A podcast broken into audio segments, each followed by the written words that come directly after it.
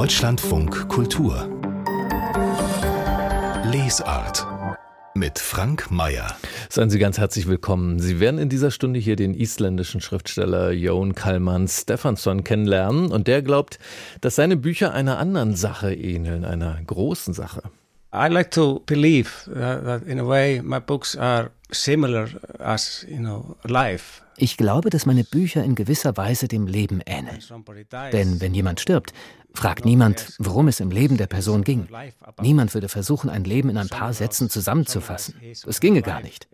Schließlich gibt es unzählige große und kleine Geschichten und Gefühle, die über das Leben verstreut sind. Ich glaube, ich will, dass meine Romane so sind. Auch wenn ich beim Schreiben dann nicht drüber nachdenke. Without thinking about it while writing. Ja, Bücher, die sind wie das Leben, wie das geht bei Johan Kallmann Stefansson. Darum geht es in einer Viertelstunde hier in der Lesart. Ich habe jetzt hier ein Buch über eine Frauenfreundschaft auf dem Tisch, über eine Freundschaft, die aus einer Notgemeinschaft heraus entstanden ist. Das ist ein Buch über zwei Frauen oder von zwei Frauen, geschrieben von der Schauspielerin und Autorin Bianca Navrat und von Anna Kniazewa. Sie hat in der Ukraine gearbeitet als Kauffrau im Onlinehandel, bevor sie vor dem Krieg geflohen ist und nach Deutschland kam, nach Berlin, in ein Zimmer in der Wohnung von Bianca Navrat. Und die ist jetzt hier bei uns. Guten Tag, seien Sie willkommen. Hallo. Hallo, ich freue mich. Die Grundlage, wenn wir uns die erstmal anschauen, äh, für das, wovon Sie beide in dem Buch erzählen, das ist eine Entscheidung, die haben Sie schon wenige Tage nach dem Beginn des Krieges gegen die Ukraine getroffen, nämlich jemanden aufzunehmen in ein Zimmer in Ihrer, wenn ich es richtig verstanden habe, nicht besonders großen Wohnung, Zwei-Zimmer-Wohnung. Ne? Ja. Ähm, was ist Ihnen denn da durch den Kopf gegangen, als Sie das entschieden haben? Ähm, ich würde sagen, da gab es mehrere Auslöser. Zum einen steckte ich gerade in der Quarantäne und ich hatte so das Gefühl, so sah das bei Social Media aus, dass alle um mich herum aktiv werden. Ähm, ich habe polnische Wurzeln, das heißt, ich habe auch schon bei meinen Freundinnen aus Polen gesehen, dass dort äh, auf jeden Fall ehrenamtlich vor allen Dingen ziemlich viel auf die Beine gestellt wird und viele Menschen ähm, fliehen. Mhm. Und ähm, ja, und weil ich mich so hilflos fühlte wahrscheinlich und so das Gefühl hatte, okay, wir müssen das jetzt irgendwie alle zusammen wuppen. Vielleicht war es sogar gut, dass ich mit mir so alleine war in der Situation und nicht den Vergleich dazu hatte, dass die Welt ja doch irgendwie weitermacht. Mhm. Ähm, und deshalb habe ich dann einen Aufruf gestartet über Social Media und mich bei verschiedenen Plattformen gemeldet. Gleichzeitig habe ich, wie gesagt, äh, selbst Eltern, die ähm, aus Polen nach Deutschland gekommen sind und habe ja, so im Vergleich immer gedacht, in, als die mal im Alter waren, haben die eine neue Sprache gelernt, hatten schon zwei Kinder und haben so viel gewuppt und äh, so dieses typische Migrantending, dass man sich da, dass man sich daraus irgendwelche Komplexe selbst erarbeitet und meint, man müsste jetzt auch mal was leisten hier für die Gesellschaft. ähm, ja, und das hat wahrscheinlich alles so zusammen gespielt. Wobei da interessant ist, ähm, und davon schreiben Sie auch ganz offen, dass Ihre Mutter, die eben wie gesagt aus, aus Polen nach Deutschland gekommen ist, ähm, die war ja sehr skeptisch am Anfang, als Sie gesagt haben, Sie würden jetzt jemanden bei sich aufnehmen, oder? Ja, aus Angst um mich, Ihre Tochter. Und ähm, wir sind da auch sehr in den Konflikt und in die Gespräche gegangen und in den Streit, würde ich sagen. Was ich so interessant finde, auch an dem kompletten Buch, ist, dass es sehr viel um Streit geht und ähm, Streit und Wut jetzt vielleicht nicht unbedingt ein weiblicher Reflex ist aufgrund unserer Erziehung, aber ähm, dass die Gefahr birgt, dass man ja vielleicht ähm, nicht nur eine Harmoniesehnsucht hat, sondern eine Harmoniesucht und daraus erwächst kein Fortschritt. Und das ist das Schöne, auch wenn dieser Streit innerhalb der Familie nicht immer unbedingt nach außen getragen werden soll. Innerhalb passiert da bei unserer Familie sehr viel und sehr leidenschaftlich. Das ist eine sehr lebendige Familie. Man ja. merkt es ja Ihnen auch an, was für ein Temperament da drin steckt. Jetzt erzählt Ihr Buch von 170 Tagen vom Beginn des Krieges bis sehr nah ran an unsere Gegenwart, bis zum August 2022. Wie kam es denn jetzt zu Ihrem Entschluss davon zu erzählen, also von so einer nahen Gegenwart jetzt in einem Buch zu erzählen? Ja, das birgt ja auch immer ein Risiko, weil man nicht so viel Zeit hat zu reflektieren und Abstände aufzubauen. Dann ist eben vielleicht auch manchmal ungesunde Wut noch mit dabei. Ähm, aber andererseits ist es einfach ein sehr akutes Thema und ähm, so, ich glaube, jeder muss sich so seine Leidenschaften suchen oder seine Bereiche, wo er oder sie sich auskennt. Und das ist, in meinem Fall sind das Migration, Feminismus sind einfach Themen, die mich beschäftigen und mir sehr nahe sind. Und ähm, da hatte ich so das Gefühl, da kann ich was drüber erzählen. Das bewegt mich. Und deshalb ist das eine Geschichte, die ich erzählen will, jetzt und hier. Und Anna ähm, hatte Bock und hat auch so ein bisschen tatsächlich den Stein ins Rollen gebracht. Von daher habe ich mich dann ihr angeschlossen. Man muss eigentlich das viel mehr ihr zuschreiben. Ach so, ich, also ich hatte eher den Eindruck so beim Lesen, ähm, weiß gar nicht mehr so richtig, woher der kam, dass Sie, ähm, Sie schreiben ja den allergrößten Teil des Buches Auf und es gibt Fall. so hm. kürzere Abschnitte, auch abgesetzt von Anna Kniazewa in dem Buch. Ich hatte eher den Eindruck, dass Sie ähm, Ihre Mitbewohnerin ermuntern mussten, auch was zu schreiben. Es war also eher andersrum oder wie? Hm, ich schreibe ja jeden Tag, jeden Morgen und ähm, das hat sie mal beobachtet und meinte, dass sie das Schreiben auch sehr mag, aber irgendwie als Jugendliche gemacht hat und in den letzten Tagen, äh, in den letzten Jahren aus den äh, Augen verloren hat und ähm, wieder Lust hätte, mehr zu schreiben und so, außer abgesehen jetzt vom Tagebuch. Mm, und dann haben wir gemeinsam angefangen und die ist so humorvoll, die Frau. Also, und tatsächlich auch im Schreiben. Ähm, ja, und dann haben wir zusammen so Stück für Stück gearbeitet und wussten gar nicht, dass das ein Buch werden würde oder wir waren uns nicht sicher, dass es das Potenzial hat, eins zu werden. Aber dann haben wir es ein bisschen beiseite gelegt, wieder drauf geschaut und gemerkt, oh, ist ja ziemlich gut, was wir da schreiben. Hm. und dann äh, haben wir gedacht, gut, rufen wir mal den Verlag an, vielleicht haben die ja Bock. Und der hatte dann Bock, der HarperCollins Verlag. Ähm, das ist ja ein Buch, also Sie haben, schreiben das in einer sehr alltagsnahen Sprache. Man ist so, kriegt so das Gefühl, man ist dabei bei Ihrem Alltag, wie Sie da zusammen Schön. leben und sich durchschlagen. Das war auch der Versuch, oder? Es ist ja auch wie ein Tagebuch aufgebaut, äh, folgt ähm, Ihrem Zusammenleben Tag für Tag. Ähm, tatsächlich einen mit reinzunehmen in Ihren, in Ihr Zusammenleben? Mhm. Ja, äh, ich kann es, glaube ich, gar nicht anders. Also das ist die Art und Weise, wie ich denke, wie ich schreibe, wie ich bin. Bin jetzt nicht so hochgestochen, sonst wie weiß ich nicht, das so ich wollte eigentlich nur abbilden, was ist und mhm. das vielleicht sogar, dass wir so wenig Zeit hatten, weil wir uns gesagt haben, okay, es ist wichtig, dass dieses Buch jetzt erscheint, sogar eine, ein Vorteil gewesen, weil wir gar nicht die Zeit für Eitelkeit hatten. Also ähm, jetzt irgendwie noch die, die, ganze Zeit allen erklären zu wollen, wie die Welt funktioniert. Einfach mal abgebildet, was ist und das spricht dann schon für sich und die Leute sind schlau genug, sich da ihre eigenen Urteile zu bilden und was daraus zu lesen, was jetzt irgendwie eine Metaebene äh, mhm. ist vielleicht. Sie sagen äh, recht am Anfang des Buches, ähm, es wird auf den folgenden Seiten zum Glück viel mehr Spaß gehabt als kritisiert. Ja.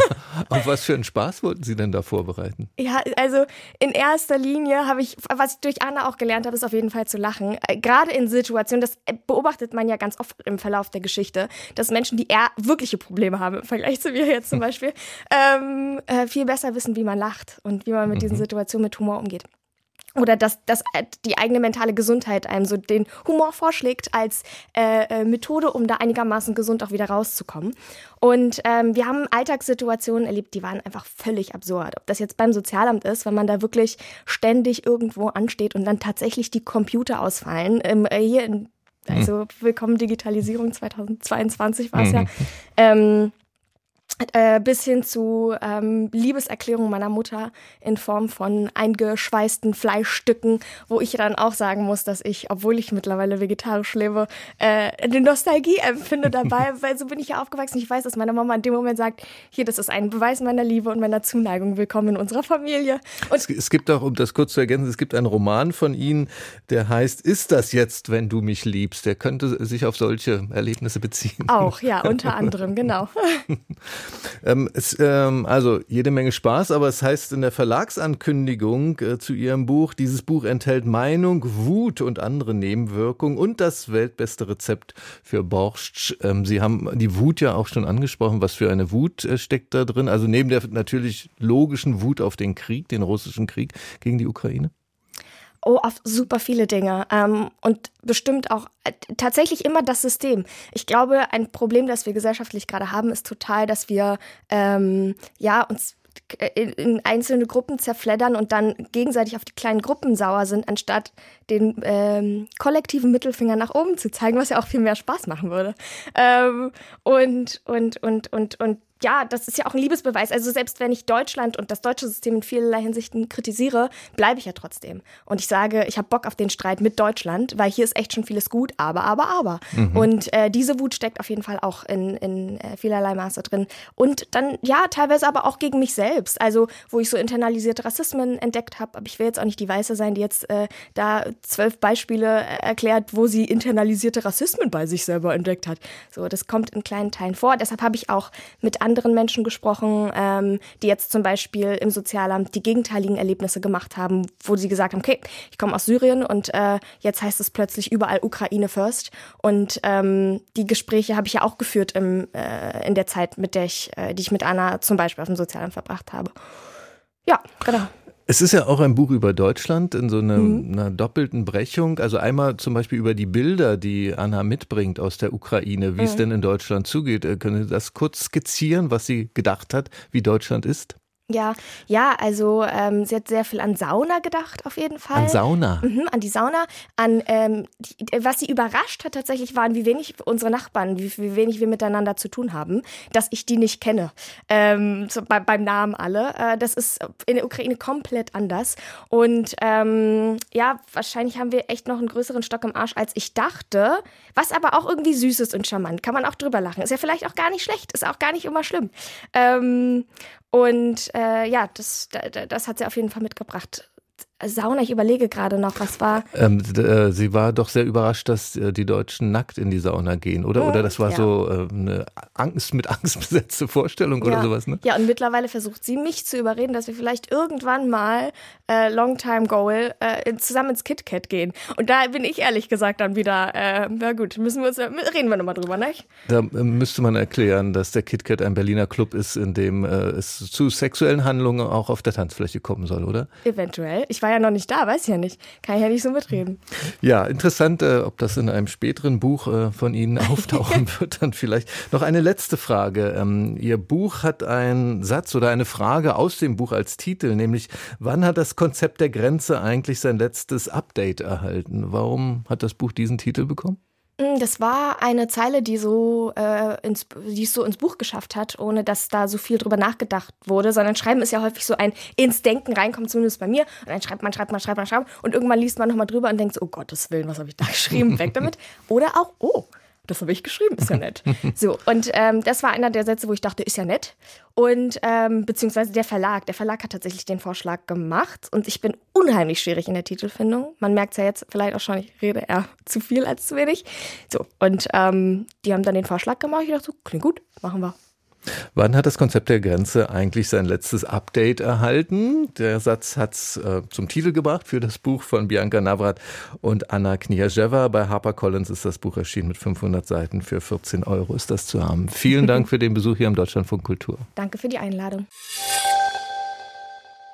Es ist erstaunlich, wie viele gute Bücher immer wieder aus Island kommen. Das Land hat ja nur so viele Einwohner wie so eine mittelgroße Stadt bei uns. Mein Kollege Martin Hahn, der hat einen der wichtigsten Schriftsteller Islands, Jón Kalman Stefansson, bei ihm zu Hause in Reykjavik besucht, um über sein Roman Dein Fortsein ist Finsternis zu sprechen. Das Buch ist gerade auf Deutsch erschienen. Hi. Hi. Are you still eating? Am I disturbing you? No, no. Come in. Hi, thanks for doing this. How are you feeling? Ein kalter, verregneter Abend in Reykjavik. Jon Kalman Stefansson bittet freundlich ins Haus, verweigert aber den Handschlag. Der isländische Autor hat sich eine schwere Erkältung eingefangen. Beinahe hätte Stefansson das Treffen deswegen abgesagt. In letzter Minute klappt es dann aber doch. Uh, you want coffee or der Autor holt sich noch eine Tasse Tee, bittet dann ins Arbeitszimmer und setzt sich an seinen Schreibtisch. Jon Kalman Stefansson gehört zu Islands bedeutendsten Autoren. Er war für den prestigeträchtigen Internationalen Booker-Preis nominiert und auch für den Literaturnobelpreis wurde Stefansson schon als Favorit gehandelt. Der Autor begann seine Karriere als Dichter, hat seit 1996 aber mehr als zehn Romane geschrieben. In meinem allerersten Interview wurde ich von dem Journalisten gefragt, worum es in meinem damaligen Buch ging. Und ich konnte es einfach nicht beantworten. Ich wusste nicht, was ich sagen sollte. Und ich kam mir so dumm dabei vor. Das war so peinlich. Aber später wurde mir klar, dass der Grund dafür, dass ich die Frage nicht beantworten konnte, darin liegt, dass es nie einfach ist zu beschreiben, worum es in meinen Büchern geht. It's because it's never easy to describe what my books are about. Viele seiner Romane erzählen vom Leben fern der Hauptstadt Reykjavik. Und auch Stefanssons Roman Dein Fortsein ist Finsternis, der nun auf Deutsch erschienen ist, spielt in den endlosen Weiten der isländischen Landschaft. Ein Mann erwacht in einer Kirche, ohne Gedächtnis, ohne zu wissen, wo er sich befindet oder welcher Tag es ist. Der Mann ohne Erinnerungen wird nicht nur zum Erzähler, er wird zu einer Art Medium, durch das wir Leser die Geschichte erleben. Ich wusste nicht, was passieren würde, wenn der Mann die Kirche verlässt. Ich wusste, dass da ein Fjord war. einen Fjord, den ich auf der Nordküste Islands kenne und ein wenig verändert habe. Aber ich wusste nicht, was für eine Geschichte da auf mich wartete. Es war also eine unerwartete Reise, die begann, als ich mit ihm aus der Kirche trat. Unexpected travel that was awaiting me when I stepped out with him. Die Suche des Erzählers nach der eigenen Identität tritt bald in den Hintergrund. Der Plot weitet sich und umfasst unzählige Figuren und mehrere Zeitebenen. Dass der Autor den Leser dabei nicht verliert, ist ein Kunststück, das aus drei Gründen gelingt. Weil Stefansons poetische Prosa, ein sanfter Humor und eine menschliche Wärme jeden Winkel dieses schwer zu beschreibenden Buchs durchdringen. I like to believe that in a way my books are similar as, you know, life. Ich glaube, dass meine Bücher in gewisser Weise dem Leben ähneln. Denn wenn jemand stirbt, fragt niemand, worum es im Leben der Person ging. Niemand würde versuchen, ein Leben in ein paar Sätzen zusammenzufassen. Das ginge gar nicht. Schließlich gibt es unzählige große und kleine Geschichten und Gefühle, die über das Leben verstreut sind. Ich glaube, ich will, dass meine Romane so sind. Auch wenn ich beim Schreiben da nicht drüber nachdenke. Without thinking about it while writing. Dein Fortsein ist Finsternis erzählt so die ergreifende Geschichte eines Landstrichs und seiner Bewohner. Viele von Stefansons Figuren finden im Fjord, im Windschatten der Welt einen Ort, wo die Steilhänge des Lebens nicht mehr ganz so steil wirken. Doch wo heute Hoteliers, Baumzüchter und Dichter wohnen, kämpften früher wortkarge Bäuerinnen und Bauern um jeden Grashalm. Manche wünschten sich nichts sehnlicher als Bildung und Bücher. Auch diesen Menschen widmet der Autor einen großen Teil des Romans. Inspirieren ließ er sich dabei von Bevölkerungsregistern aus dem 18. Jahrhundert. Das Einzige, was von diesen Leuten bleibt, sind Namen, keine Geschichten. Man weiß nichts über sie. Ich denke, es ist eine meiner Pflichten als Schriftsteller, diese Namen aufzugreifen und sie ans Licht zu bringen. Denn wenn wir uns erinnern, dann haben wir wenigstens einen kleinen Sieg im ewigen Kampf gegen den Tod errungen. Das ist einer der Gründe, warum ich schreibe. Es geht um große Themen in Dein Fortsein ist Finsternis, es geht um Liebe und Sex, um Familie und Tod, um Musik und um Einsamkeit. Wovon der Roman genau handelt, lässt sich auch nach der letzten Seite nur schwer auf den Punkt bringen, doch es ist sehr einfach zu beschreiben, was das Buch mit seinen Lesern macht. Mal lacht man laut, mal weint man leise, und am Ende wünscht man sich, man könnte im Windschatten der Welt selbst eine Hütte beziehen. Dein Fortsein ist Finsternis, der Roman von Johan Kallmann Stefansson, ist bei uns im Pieper Verlag erschienen in der Übersetzung von Karl Ludwig Wetzig mit 544 Seiten. 25 Euro ist der Preis. Straßenkritik. Ja, moin, mein Name ist Dennis Bornhold und ich habe vor einiger Zeit ein Buch gelesen, das mir sehr in Erinnerung geblieben ist, und zwar Die Physik der Schwermut von Georgi Gospodinov. Die Hauptfigur ist jemand, ich würde ihn als autistisch veranlagt beschreiben. Er kann das fühlen, was Leute auf Fotos darstellen. Und er will diese Momente konservieren für die Ewigkeit und hat natürlich dadurch ein Problem, weil er extrem viel auffasst. Und es geht aber auch darum zu akzeptieren, dass Momente vergänglich sind und die zu genießen und in diesen Momenten zu leben. Ich persönlich fand auch noch sehr beeindruckend, wie der Schriftsteller tatsächlich auch noch so die, die Historie Bulgariens, 40 Jahre Sozialismus durch die Sowjetunion mit eingebaut hat. Absolute Leseempfehlung. Das sagt der Hamburger Dennis Borhold über das Buch Physik der Schwermut von Georgi Gospodinov. Da gibt es eine Ausgabe im DTV-Verlag für knapp 11 Euro. Deutschlandfunk Kultur Buchkritik Gespür für Licht, so heißt ein Gedichtband von Kerstin Preiwus. In ihrem neuen Buch, da gibt es womöglich wenig Licht, denn dieses Buch heißt nun Heute ist mitten in der Nacht. Unsere Redakteurin Miriam C. hat es gelesen und ist jetzt hier im Studio. Hallo, willkommen. Hallo. Bringt einen denn da dieser Titel Heute ist mitten in der Nacht auf die richtige Fährte? Ist das eine Reise in die Dunkelheit? Ja, also so verkehrt ist das gar nicht. Das Buch ist eine poetologische Studie über die Angst, so würde ich das nennen. Die Autorin Kerstin Preibus denkt dann nämlich nach über verschiedene Ängste einmal in ihrem Leben, aber dann auch Ängste, die das öffentliche Leben bestimmt haben in den letzten drei Jahren. Und es gibt immer so einen Leitsatz, der heißt, sezier deine Angst. Das kommt immer wie so eine Aufforderung der Autorin an sich selbst in diesem Text vor. Und wie gründlich Kerstin Preibus dann diesen, diesem Leitsatz sozusagen folgt und wie treffend sie dann die Worte findet für so verschiedene Ausprägungen und Begleiterscheinungen der Angst, das hat mich beim Lesen richtig in den Bann genommen. Und was ist Ihre Angst oder Ihre Ängste, um da erstmal anzufangen? Also auf der einen Seite sind das Ängste, die aus sehr Persönlichem entstehen, zum Beispiel der Krankheit des Vaters oder dem Tod des eigenen Vaters. Der stirbt bei einem Fahrradunfall und danach ist Preibus, ähm, die übrigens alles hier in der Ich-Form erzählt, also wie so einem persönlichen Essay, ist sie dann erstmal zu ängstlich, um selbst Fahrrad zu fahren. Also dieser Verlust des Vaters führt einmal zu so einer lähmenden Angst, also eine Übervorsicht. Und dann führt er aber auch zu einer Angst, die wie so eine helle Panik manchmal so aus ihr rausschießt, wenn sie zum Beispiel die eigene Tochter beim Inlineskaten vor so einem Bus warnen möchte, der heraneilt. Also Preibus kartografiert immer auch so die verschiedenen Temperamente, die die Angst ja manchmal annehmen kann. Und eben über diese individuellen oder diese biografischen Erfahrungen hinaus schreibt Preibus dann auch, und das finde ich eben eine besondere, die besondere Qualität von diesem Buch. Sie schreibt über Ängste, die eben nicht nur sie, sondern sehr viele, vielleicht sogar alle, fast alle Menschen in Deutschland betroffen haben, nämlich die Angst vor dem Coronavirus, die Angst vor dem Krieg in der Ukraine. Und das könnte ja ein ziemlich heikles Unterfangen sein, so den, die Angst um den eigenen Vater neben die Angst um den Frieden in Europa oder den Frieden in der Welt zu stellen. Aber das gelingt ihr hier wirklich ähm, durch dieses genaue Sezieren, durch so einen sensiblen Blick auch, der eben nicht das eine dann gegen das andere aufwägt. Sie schreibt sogar, dass erst diese Ausweitung des Blicks ihr die Artikulation der eigenen Angst erlaubt hat. Ein Satz in dem Buch, der lautet, in dem Moment, wo sich eigenes Unglück und allgemeine Katastrophe decken, ist das Unglück auf paradoxe Art nicht mehr privat, sondern mittelbar, denn an der Katastrophe leiden alle.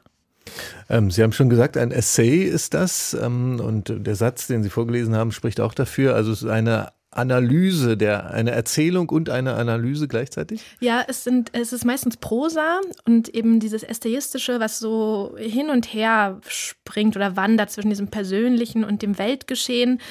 Ähm, zum Beispiel diese Angst vor dem Krieg in der Ukraine, die stellt Preibus auch in, in einem Essay ähm, neben eine Sehnsucht, die sie als Kind im Rostock in den 80er Jahren mit sowjetischen Soldaten verbunden hat. Sie erinnert sich nämlich, dass in ihren Schulbüchern, da waren diese sowjetischen Soldaten immer so die rettenden Heldenfiguren, also eigentlich die Bezwinger der Angst. Und jetzt verbindet sie ähm, mit, äh, mit ihnen natürlich was ganz anderes. Ähm, es sind auch sehr lyrische Essays, also Essays, die so ein großes, viel Wert auf das einzelne Wort legen oder einzelne Formulierungen zum Beispiel diese Redewendung, sich den Kopf zerbrechen, das empfindet mhm. sie als ganz brutal, eben nach diesem Fahrradunfall von ihrem Vater. Ähm, und es gibt dann zwischen diesen Essays, die sind immer so recht kurz, immer nur so wenige Seiten in einzelne Abschnitte geteilt, gibt es auch mal Gedichte oder Briefe, also recht unterschiedliche Formen eigentlich. Und die sind alle über dieses Motiv der Angst dann zusammengebunden, diese verschiedenen Texte? Ja, das kommt immer wieder vor. Auch manchmal so einzelne Formulierungen, die wiederkehren, wie dieses Sezier deine Angst eben. Manche Texte sind aber auch gar nicht miteinander verbunden. Also das liegt zum Teil so an der Entstehungsgeschichte des Buches. Manche Texte sind äh, schon in Zeitschriften zum Beispiel erschienen, andere eben die, der größte Teil eigentlich, die sind jetzt neu erschienen oder auch sehr aktuell ja zum Teil erschienen, eben über diesen Krieg in der Ukraine. Aber man darf jetzt nicht, wenn man das Buch liest, erwarten, dass man irgendwie einen zusammenhängendes, zusammenhängenden mhm. Text liest. Und was haben Sie jetzt äh, mitgenommen aus dieser ja, literarisch-essayistischen Begegnung mit der Angst? Also einmal eine große Bewunderung für diese Sprachsensibilität und auch so eine Kunstfertigkeit dieser Autorin in, im Kleinen, in so einer kleinen Form. Und dann hat sich hier für mich, ähm, eben weil Preibus dieses Persönliche und das Weltgeschehen immer verbindet, auch so eine Art emotionale Landkarte von Deutschlands auf, aufgeblättert. Ähm, es gibt ja mittlerweile ein paar Bücher, es gibt auch Essays, es gibt sogar Gedichtbände über die Corona-Pandemie. Und ich muss sagen, meistens finde ich das so mäßig interessant. Aber hier hatte ich eben sofort beim Lesen den Eindruck, dass es, dass eben Preibus mehr gelungen ist als so ein persönliches Corona- oder Pandemie-Tagebuch. Es ist eher so eine lyrische Dokumentation einer allgemeinen Alltagsangst in den frühen 20er Jahren. Das ist jetzt vielleicht sehr hochgegriffen, aber die ganze Hellsicht von dem Buch kann ich mir schon vorstellen, dass sich die erst mit so einem kleinen zeitlichen Abstand oder einem größeren zeitlichen Abstand äh, beurteilen lässt. Breivus schreibt zum Beispiel an einer Stelle auch von einer naturwissenschaftlichen Zeichnerin, die ganz viele Wanzen in der Nähe von Atomkraftwerken kartografiert. Also, dass sie nach vielen, vielen Jahren irgendwann so minimale Deformationen feststellen kann. Und ich könnte mir vorstellen, dass es mit dem Buch ähnlich ist. Breivus kartografiert so die Feinheiten der Angst oder so die minimalen Abweichungen des Menschen in Ausnahmesituationen. Und das ist auch jetzt schon sehr lesenswert. Ein hellsichtiges Buch, sagt Miriam C. über Heute ist mitten in der Nacht, das neue Buch von Kerstin Preibus. Im Berlin Verlag ist das erschienen mit knapp 200 Seiten. 22 Euro ist da der Preis. Vielen Dank. Deutschlandfunk Kultur. Das Buch meines Lebens. Mein Name ist Jan Lehnertz. Ich bin Autor und Verleger von dem ganzheitlichen Terminkalender Ein guter Plan. Das Buch meines Lebens ist Liebessabotage von Amélie Nothomb. Ich habe das Buch 1997, glaube ich, bekommen und ich hatte bis dahin eigentlich das Lesen aufgegeben wieder. Als Kind hatte ich immer viel gelesen und dann einfach jahrelang gar nicht. Ich war in, in einer Punk-Szene involviert. Ähm, mich haben politische Dinge interessiert, aber Lesen und Literatur, das war für mich einfach zu romantisch und zu weit weg von meiner Lebensrealität. Und dann habe ich dieses Buch bekommen.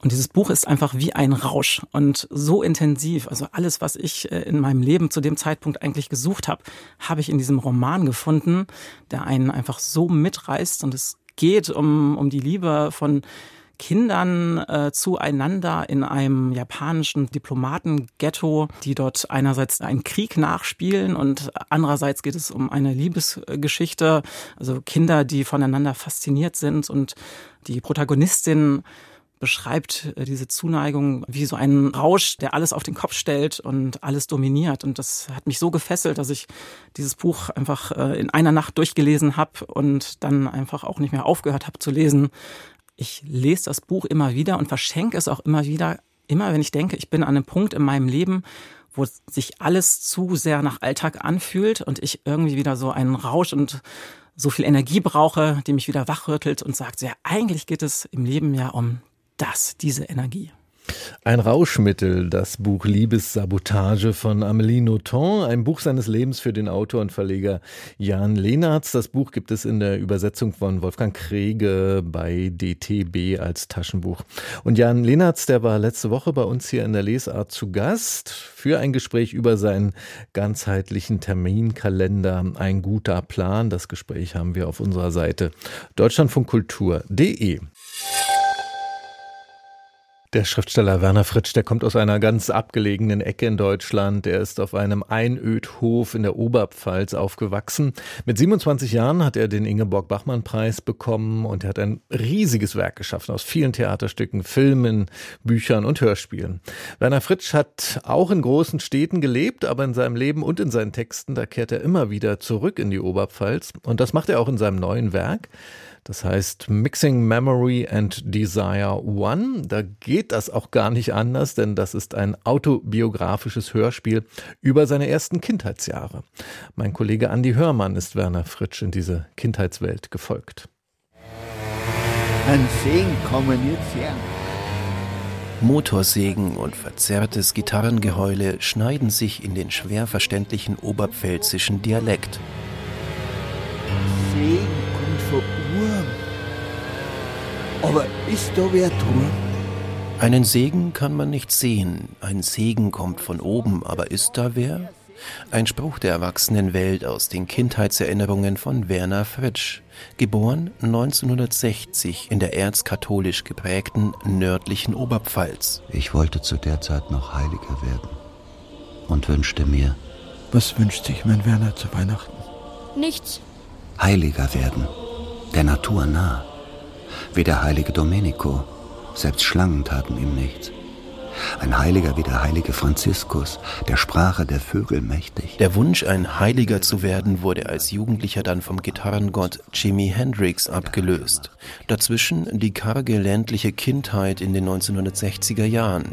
An sie erinnert Werner Fritsch in diesem 70-minütigen Hörspiel. Noch habe ich das Kreischen des Griffels im Ohr, der über die Spinnennetze der Bruchlinien bald vollends zerschmetterter Schiefertafeln kroch, auf denen ich als ABC-Schütze in der Schule im ersten Jahr noch in deutscher Schrift zu schreiben lernte. Mixing Memory and Desire heißt dieses episodische Hörspiel, nach einem Zitat aus dem Gedicht The Wasteland von T.S. Eliot. Es sind gemischte Gefühle in verschwommenen Erinnerungen aus Kindertagen auf dem Bauernhof, die in der Retrospektive des Autors doch auch voller Poesie stecken. Algengrüne Rehknochen, ringsum Fuchsbauten Tiertotenköpfe im Schatten von Heidelbeerstauden. Blau-schwarze Galaxien zergingen auf dieser Zunge, süchtig nach dem süßen Blut der Brombeeren. Eine Kindheit geprägt durch das schroffe bäuerliche Landleben, die skurrilen Bräuche und das Erwachen der Sexualität. Desire, das Verlangen, taucht dabei in albtraumhaften, fast schon grotesk komischen Szenen auf. Wenn sich Werner Fritsch etwa als Kind in Erlöserfantasien hineinsteigert, wird er wie Siegfried in der Nibelungensage zum Drachentöter, nur eben in seinem Heimatort. Und die Dorflehrerin dankt es ihm mit guten Noten. In seiner Höhle hat der Drachen alle schönen Mädchen aus der Zwergschule Rundrep gefangen. Sogar die bebildete Lehrerin, die in einer Ecke kniet und zu Gott für ihren Retter betet. Stoßgebet um Stoßgebet. Heiliger Himmel, hör mein Gelübde, nie mehr werde ich Werner eine Sechs eintragen im Betragen. Nur mehr Einsen mit Stern. O Herr, errette uns du nur vor dem Untier. Angela Winkler spricht Mutter und Lehrerin mit fast schon verklemmt ländlicher Brüderie. Vor allem überzeugt Silvester Groth als Erzähler. In seinem melancholischen Flüsterton steckt das ganze Stirnrunzeln über das bizarre Heranwachsen in der Provinz.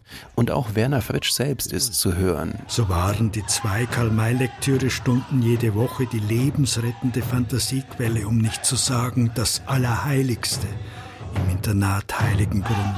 Mixing Memory and Desire ist eine Art Heimathörstück, das so gar nichts von Volkstümelei hat, sondern vielmehr etwas von akustisch verdichteter Oral History. Das Sounddesign des Komponisten Werner C. erweckt dabei lebendige Bilder voller Patina. Es soll eine Fortsetzung des Hörspiels über die Jugendzeit geben, bestimmt mit ganz viel Rebellion gegen die in der Kindheit so dominante Religion. Und immer die ganze Kindheit hindurch die Gewissheit, dass Gott mich sah. Das Hörbuch Mixing Memory and Desire, der erste Teil von Werner Fritsch, unter anderem mit Silvester Groth, Werner Fritsch selbst und Angela Winkler. Die, das Hörbuch ist bei Molocker Plus Records erschienen, Laufzeit 70 Minuten, 10 Euro ist der Preis.